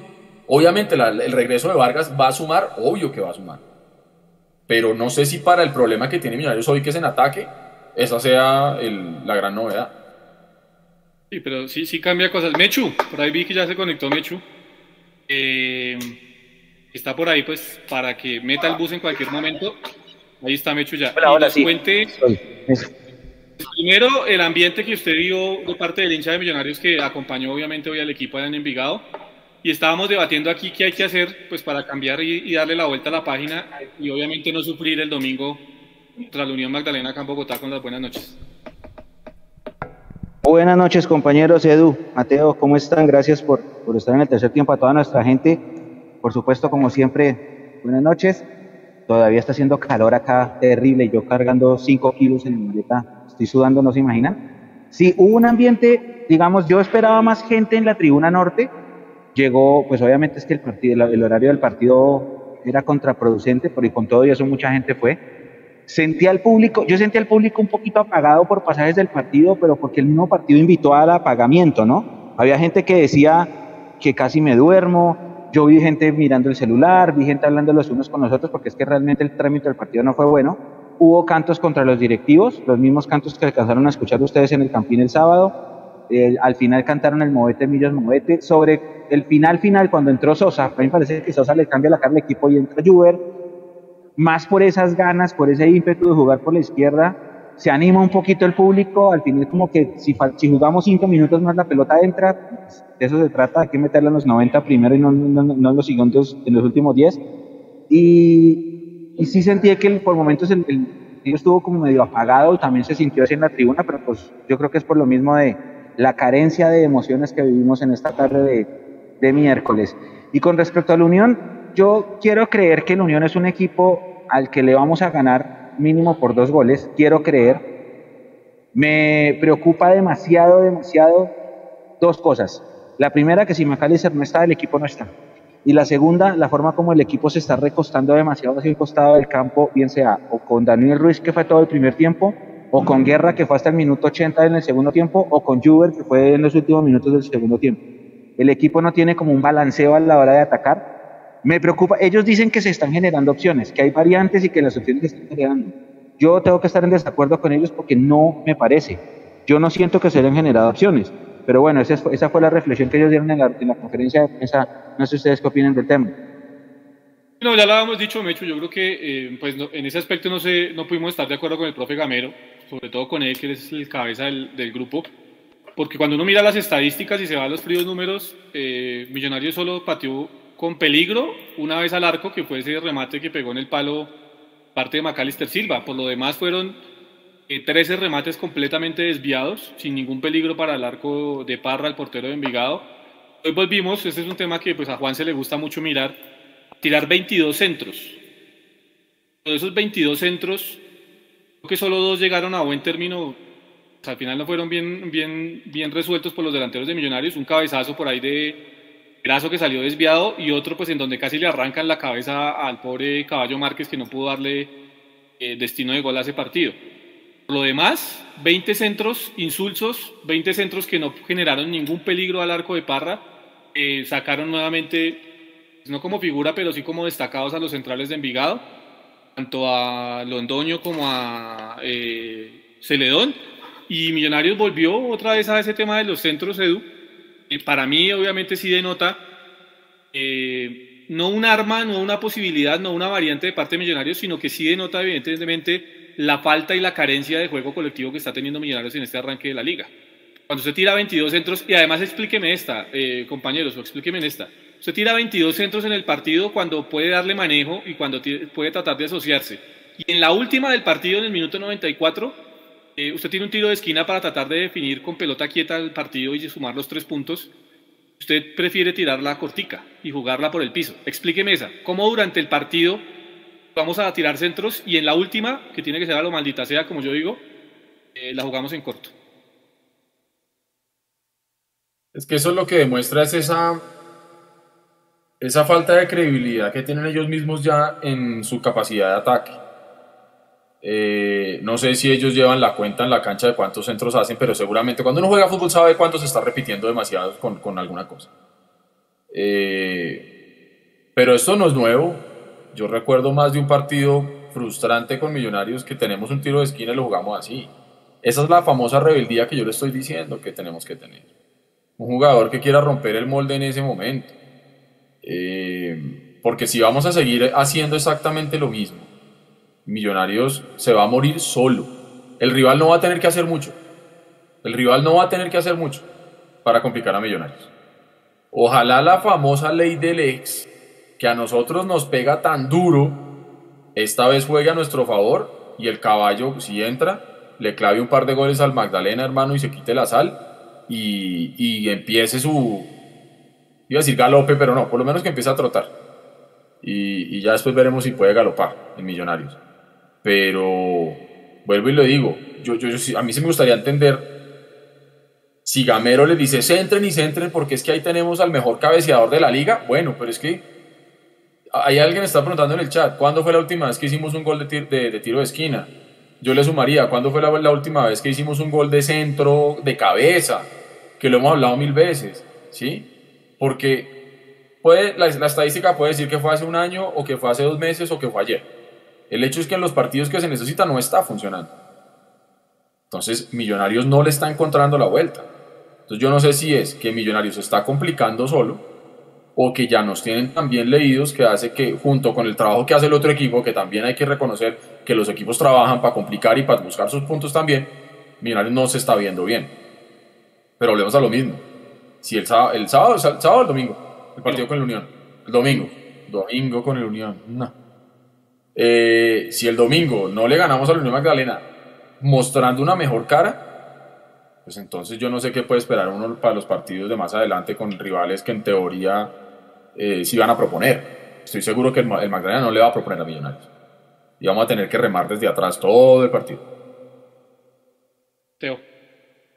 Hay un tema también Millonarios que pues a mí me inquieta y es que, digamos, si metemos 22 centros pero digamos, yo veo que todos los entres siempre es buscando a Erazo, a Erazo, tratando, y cuando él no tiene compañía, pues es muy difícil de que él entre tantos jugadores que lo cubren en el área, pues trate como de meter gol. Entonces, digamos, a veces a mí sí me parecería bueno tratar como de cuando lleguemos por la banda de meter un centro, como de tratar de buscar, no sé, un traspié, un pase rastrero, alguien que venga atrás, alguien que más como que acompañe. Siento que a Millonarios le falta un poco eso. O eso fue algo que noté tanto el día de hoy como también el partido contra Nacional.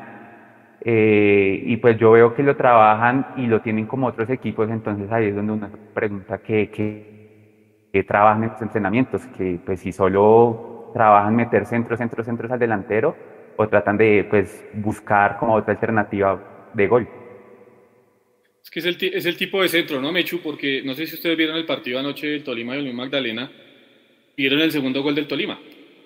se podría decir un pelotazo al área, con Rangel metido dentro de ella, la termina pivoteando y se la pone al venezolano. El venezolano termina definiendo el partido a favor del Unión Magdalena. O sea, eh, eh, tiene sentido y mucho lo que dice Mateo es, diciéndolo ya un poco más, más técnico, es a qué alturas del, del, terreno de juego se están tirando los centros y con qué objetivo y cómo está llegando Millonarios desde atrás me hecho acompañar, porque es que también la llegada de los volantes termina siendo importante. Sigo insistiendo, Erazo genera muchos espacios, esos espacios que están generando con el arrastre de marcas y con el sostenimiento de la pelota o el pivoteo de la pelota, Erazo en muchos momentos no se puede eh, cobrar por derecha, pues porque evidentemente no tenemos el acompañamiento de los volantes, Mecho. Completamente de acuerdo. Ahora, ustedes estaban tocando un tema, ya me puse a pensar. Yo estoy sintiendo, y creo que la hinchada generalizadamente tiene ese mismo esa misma sensación. Un equipo que se nos pare 4-5. Envigado se nos paró por momentos 4-5. Nacional el sábado por momentos se nos hizo 5-4. Eh, cuando nos ponen 4-4, como el Bucaramanga esas dos líneas las ponen bien bajitas y bien pegadas, entonces no hay espacios. Lo peor que le pasa a Millonarios es cuando un equipo le pone un bloque así bajo, líneas eh, muy pegaditas y cero espacios. Ahí es cuando nos damos cuenta de que es que nos está costando tanto. Creo que fue Edu que estaba viendo el partido con Nico el sábado, que decía, nos estamos volviendo demasiado predecibles justamente por eso. O sea, ya como que todos los rivales saben, y esto lo venimos hablando desde julio del año pasado, los rivales saben, ah, nos toca contra Millonarios de Gamero, listo, 4-2-3-1, siempre tiene a Daniel Ruiz por la izquierda, pone un pelado por el de la derecha, McAllister siempre está en el centro, y cuando hace los cambios, los cambios siempre son jugador por jugador en la misma posición, el modelo es el mismo, nada cambia, no tenemos variantes, entonces ya saben, si cogemos al 14 y lo sacamos del partido, listo, porque el que vendría a ser las veces de, acompañamiento, que es el 5 Larry, le ponemos el delantero al lado, no lo dejamos salir. Y a los dos extremos simplemente le, hacemos el encima 2 a 1 y listo, no tenemos ideas. Y eso, eso es Millonarios. Aparte, Millonarios casi no le pega de afuera para completar. Entonces yo estoy empezando a sentir que esa fórmula de los rivales, que es que se repite mucho, 4-4, te pongo un 4-4, te pongo un 5-4, ya es automáticamente un generador de estrés tanto para el grupo como para el hincha que lo está viendo en la tribuna y al frente de la tele. Sí, sí, yo estoy de acuerdo. Yo no sé, eh, Millonarios en qué momento, y yo vuelvo a insistir con este tema de las formas, olvidó evidentemente, hay soluciones para todo, ¿no? En el fútbol yo creo que la sorpresa es una de ellas, y Millonarios no tiene sorpresa en esta altura. Eh, cuando, cuando Mecho hace la referencia de que nos pueden armar ese bloque bajito de dos líneas de cuatro o del 4-5, eso también hay formas para romperlo, ¿no? Obviamente que lleva mucho más trabajo, obviamente que en el fútbol, en mi concepto, es mucho más difícil proponer y atacar que defenderse, y pues el orden defensivo se logra mucho más fácil que el orden ofensivo. Y, eh, los millonarios tienen que entender que las alturas de los volantes, por ejemplo, de los dos volantes, y es que yo miro la imagen que, que, les decía al comienzo del, del, del, del programa, que uno mira las alturas de los volantes de marca de millonarios y en muchas ocasiones son, eh, están a la misma altura. Eso quiere decir que eh, no estamos atrayendo a los delanteros o a los volantes de la segunda línea del conjunto rival.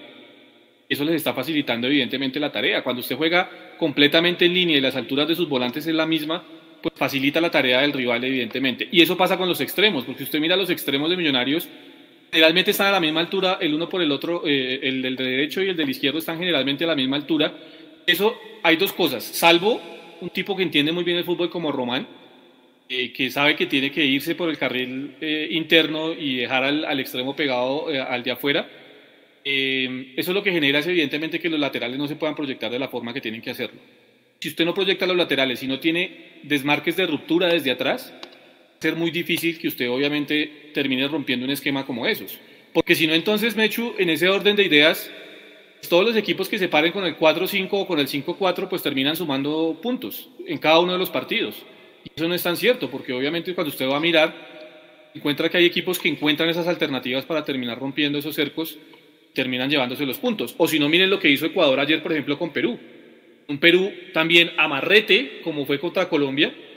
Ecuador entendió los momentos del partido, supo atacar cuando tenía que atacar, supo sufrir cuando tenía que sufrir el partido y le terminó sacando el resultado en Perú. Entonces yo creo que es más tanto la propuesta del rival que hay que mirarla evidentemente, sino es la inteligencia de juego que podamos tener nosotros dentro del terreno de juego. Hay una discusión interesante aquí en el chat de YouTube. Si, si, el centro es un pase o es un hoyazo.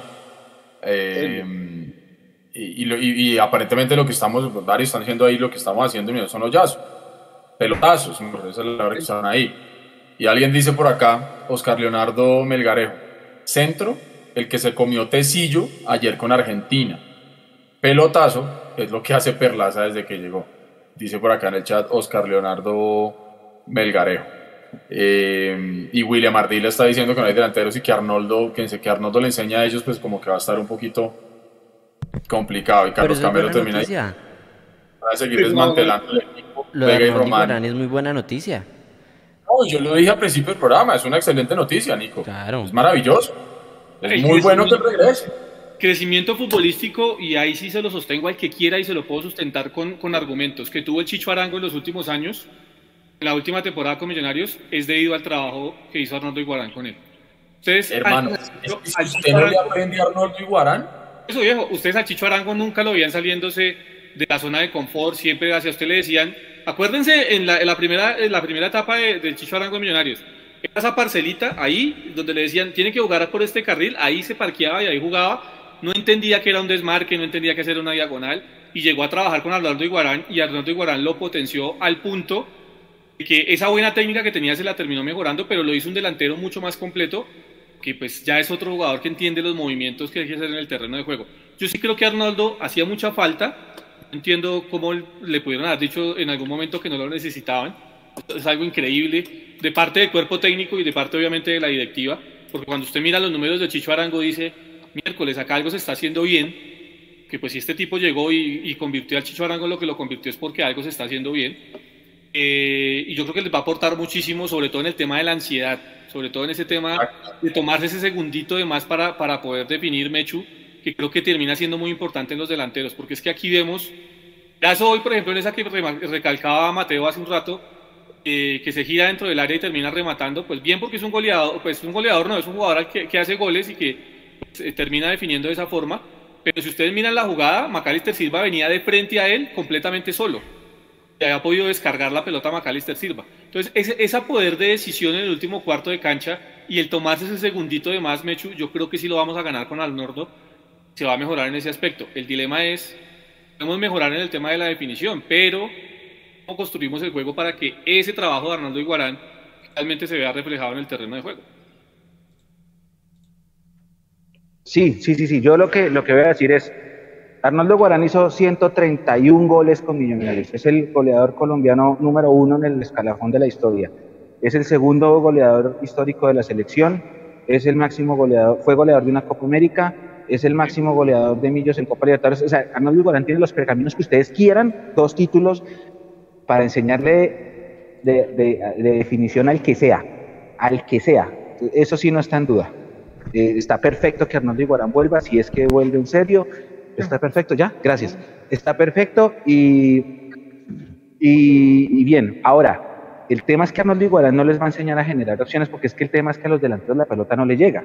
Y ustedes comentaban hace un momento que Diego Erazo está generando unos movimientos muy interesantes. A mí sí me parece muy interesante lo que está haciendo Diego Erazo. Los movimientos de Diego Erazo son excelentes. Lo que pasa es que a Diego Erazo lo vamos a, o lo van, o lo vamos a, medir por goles porque es un delantero 9 y por eso eh, ahorita la gente dirá es que solo lleva un gol en cuatro partidos y bla, bla, bla.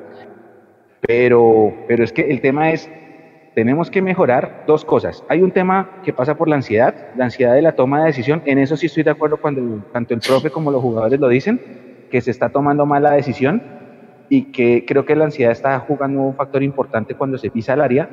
Y la segunda es ese circuito. La segunda es cómo mantener el circuito, el circuito ofensivo andando. Porque eh, pasa mucho por Maca y también pasa por otra cosa. En el primer partido uno de los dos volantes de primera línea acompañaba a McAllister para hacer un 4-1-4. Eso no se volvió a ver. hay partidos en los que él ponía a McAllister como un segundo nueve, ¿se acuerdan? Como por ejemplo el año pasado en Barranquilla. Eso era un movimiento táctico interesante porque era una variante, obligaba a que el rival replanteara sus esquemas. Pero es que últimamente yo, o yo he visto, no sé si ustedes estén de acuerdo o no, los que están en el chat también, yo he visto que el equipo tiene como el mismo esquema, la misma figura, pero no, no mueve ninguna pieza. Y los cambios tampoco hacen que cambie ninguna pieza, simplemente es jugador por jugador para seguir haciendo lo mismo. A eso me refiero yo. Existen opciones, exacto, existen, opciones para que con esa misma 4-2-3-1 se puedan generar más variantes. Sí, de acuerdo, Mecho. Es que, es que el equipo es muy rígido, Mateo. Y yo lo he dicho, yo siempre cuando, pues generalmente en, en los inicios de las transmisiones de los partidos digo, la figura es tal, ese 4-2-3-1 o el 1-4-2-3-1 que tiene Millonarios, ese 4-2-3-1, Mateo tiene ciertas variantes, entre ellas el 4-4-2 por momentos, o el 4-1-4-1 que marca Mechu, que es el menos probable, o eh, el, el 4, el, el otro, y el, y el 4-4-1-1, que era el que eh, prácticamente eh, marcábamos el semestre pasado mucho cuando Macalister Silva, después de la ida del Chicho Arango, terminó jugando detrás de Fernando Uribe. Estas variantes se pueden presentar en el, en el, en el, en el módulo y en el esquema que presenta Alberto Gamero. Ahora, la pregunta es, Gamero entendió para con esto ya vamos cerrando, Gamero entendió, se dio cuenta que lo que tiene en este semestre es diferente a lo que tenía el semestre pasado, por no decir que menos, ¿sí? Por eso tiene tanto miedo Mateo a cambiar y a generar variantes en el esquema, para no quedar mal parado, para no dar ventajas. Definitivamente es un tema de rendimiento de los jugadores en este arranque de la temporada. No sé qué piensen ahí. Pues yo opino que es un poco como de ambas cosas, porque digamos, volviendo un poco como al principio que tocamos como el tema de Sosa, eh, digamos, a mí, para mí no debe iniciar desde el principio, pero sí creo que podría ser el primer cambio y no ser el primer cambio por Ruiz o por Maca, sino poder ser el primer cambio ya sea por Guerra o por Gómez. Pero siento que, que digamos, ahí Gamero tiene como un poco eh, de miedo, sabiendo que de pronto el extremo que le juegue por ese costado pues le ayude, le colabore un poco más a Perlaza en el, en el tema como defensivo. Pero pues también siento que, que el tema de, de rendimiento de, de, los jugadores pues no, no, no ha sido como el esperado. Obviamente en el chat y lo que uno ve por redes sociales pues eh, dicen ninguno ha llegado a la altura de Emerson.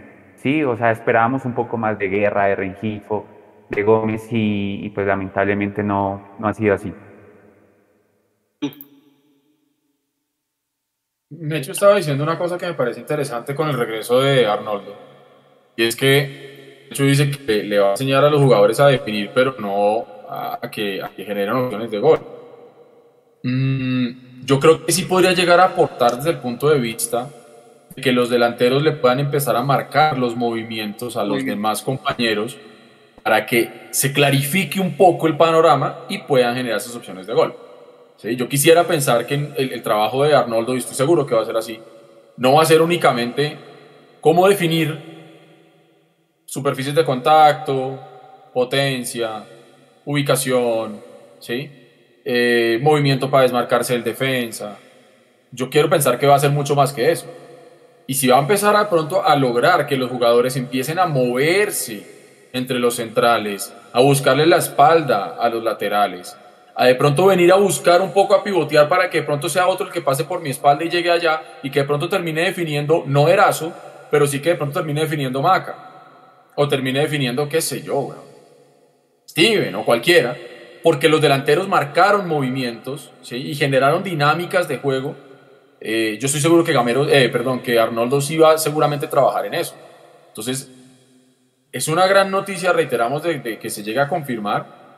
Y yo sí solamente espero que los jugadores de Millonarios sepan aprovechar el mentor que van a tener ahí.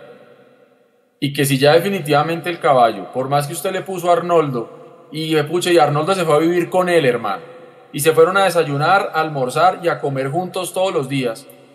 Y si después de eso el caballo definitivamente no la logra Millonarios, apague y. Pero confiemos en que el trabajo de Arnoldo pueda llegar también a sacar lo mejor de lo que hay. Yo no sé si lo que hay es mucho, yo no sé si lo que hay es muy poco.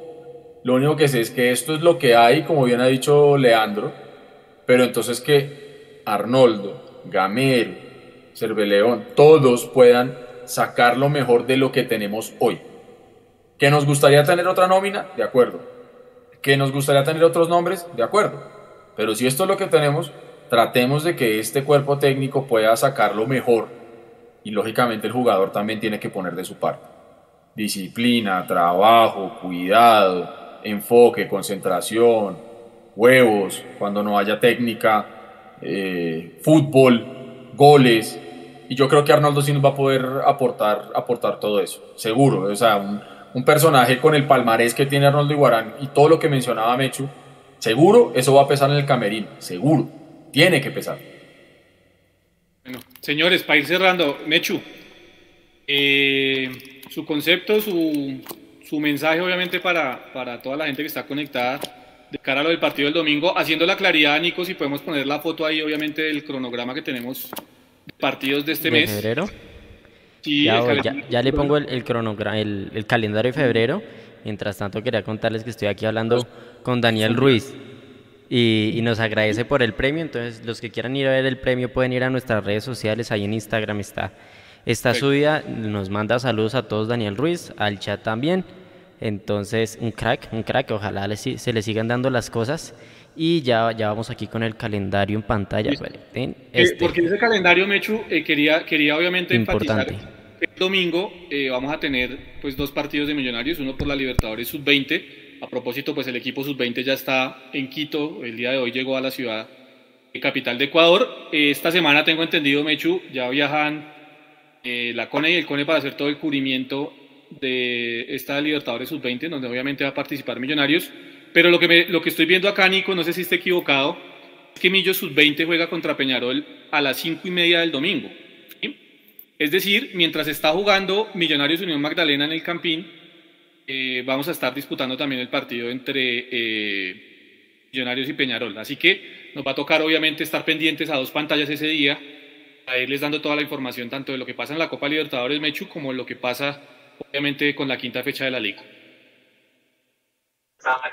Está pasando algo muy curioso y es que estoy acá parado en las, en las afueras del Polideportivo y acaba de llegar una, una especie de excursión de, de turistas, todos extranjeros. No sé si sea un tour por el, por, por el Parque Estadio, pero entraron como con un guía turístico, no sé, pónganle ustedes como 50, 50 extranjeros. Acá, estos, esta zona sí, hay que decirlo turísticamente, está muy bien, muy bien eh, contemplado y planeado todo en, en- en Antioquia.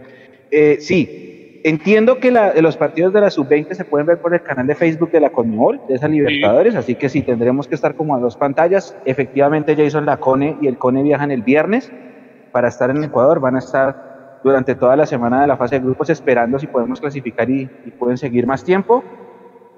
Eh, así que la invitación es para que nos acompañen en todas nuestras plataformas, en las redes, con el cubrimiento que ellos van a hacer de, del acompañamiento a este- a estos muchachos. Creo que somos el único medio que va a estar acompañando presencialmente a los muchachos, así como seremos el único medio, creo, que va a estar en la explosión azul en Guayaquil, eh, dando o dando a entender que ese partido por ahora, según las autoridades de Guayaquil, va a ser sin público, pero hace dos días salió un nuevo comunicado en donde la alerta baja eh, de, de categoría en Guayaquil, entonces estamos a la espera de si se permite la entrada al menos de prensa, vamos a estar, no, no, no garantizamos en el estadio, pero sí en Guayaquil ese, ese día de la explosión azul, así que la, la invitación es para que se conecten, para que no se pierdan un solo contenido tanto en mundomillos.com como en nuestras redes sociales y en nuestras plataformas, en nuestros canales, porque vamos a estar acompañando a los, a los pequeños embajadores en esta nueva aventura.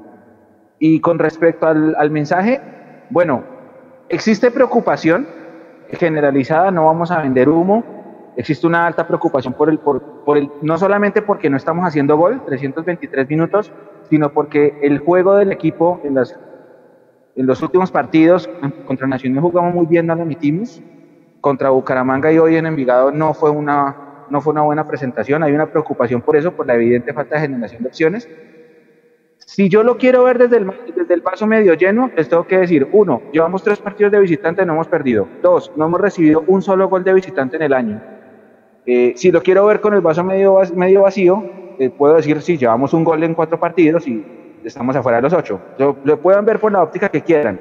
Sin embargo, también hay, también hay dos formas de verlo. Uno, esta es la fecha 4.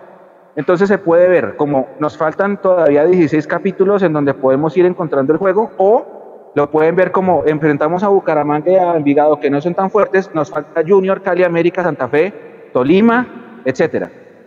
Vamos paso a paso, vamos con calma. Afortunadamente, a esto le falta mucho tema, pero desafortunadamente vamos a jugar muchas fechas seguidas y para cuando vayamos a enfrentar a Fluminense vamos a estar prácticamente por la mitad de la apertura. Entonces, es importante ir trabajando sobre todo la generación. Por más de que eh, el profe crea que el equipo está generando las opciones, yo siento que ahí es donde se debe trabajar. La generación de juego, las variantes, compañeros.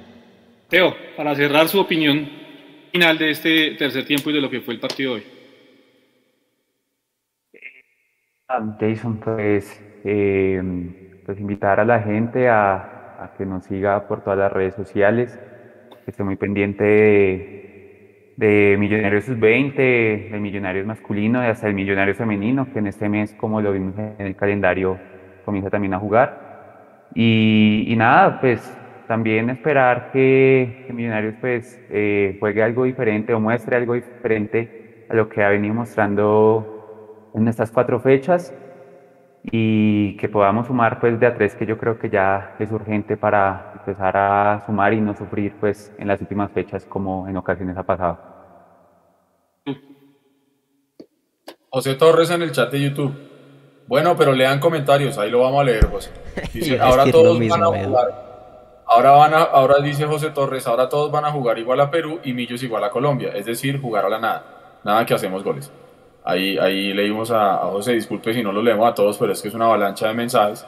Entonces, eh, no podemos leerlos a todos, pero bueno, aquí, aquí tratamos de hacerle caso y de satisfacer a toda la clientela y la No lo leemos en vivo, pero sí les echamos el ojo a todo lo que van escribiendo, eso sí, tenganlo presente. Entonces, bueno, nada, eh, lo que siempre he dicho, Millonarios tiene que salir a hacer lo que tiene que hacer el, sábado, el domingo contra el Unión Magdalena, tiene que salir a ganarle al Unión Magdalena no estamos hablando de, de un equipo eh, que en teoría debería complicar mucho a Millonarios. Yo creo que Millonarios hoy en día tiene que reponerse más de pronto de sus propios fantasmas y no solo de lo que le pueda plantear el rival. Puede ser que a veces Millonarios se enrede solo y el rival ayuda, obviamente. Hay que salir el domingo a hacer la tarea y hay que salir el domingo a ganar estar muy pendiente de todas las redes sociales de Mundo Millos para lo que pueda pasar con el femenino, con la sub-20, que me parece que ese roce internacional que van a tener los muchachos de la sub-20 Millonarios en Quito es importante, ojalá les vaya bien, ojalá se puedan quedar más tiempo y puedan jugar. Y que Millonarios de Gamero empiece a levantar la cabeza, porque yo lo dije en algún momento, Mecho no se había conectado todavía, es cierto, van apenas cuatro fechas, pero yo me mantengo en lo mismo. Los puntos que nos hacen falta al principio, mmm, perdón, que dejamos de hacer al principio, nos pueden hacer falta al final. Y, yo sí no quiero.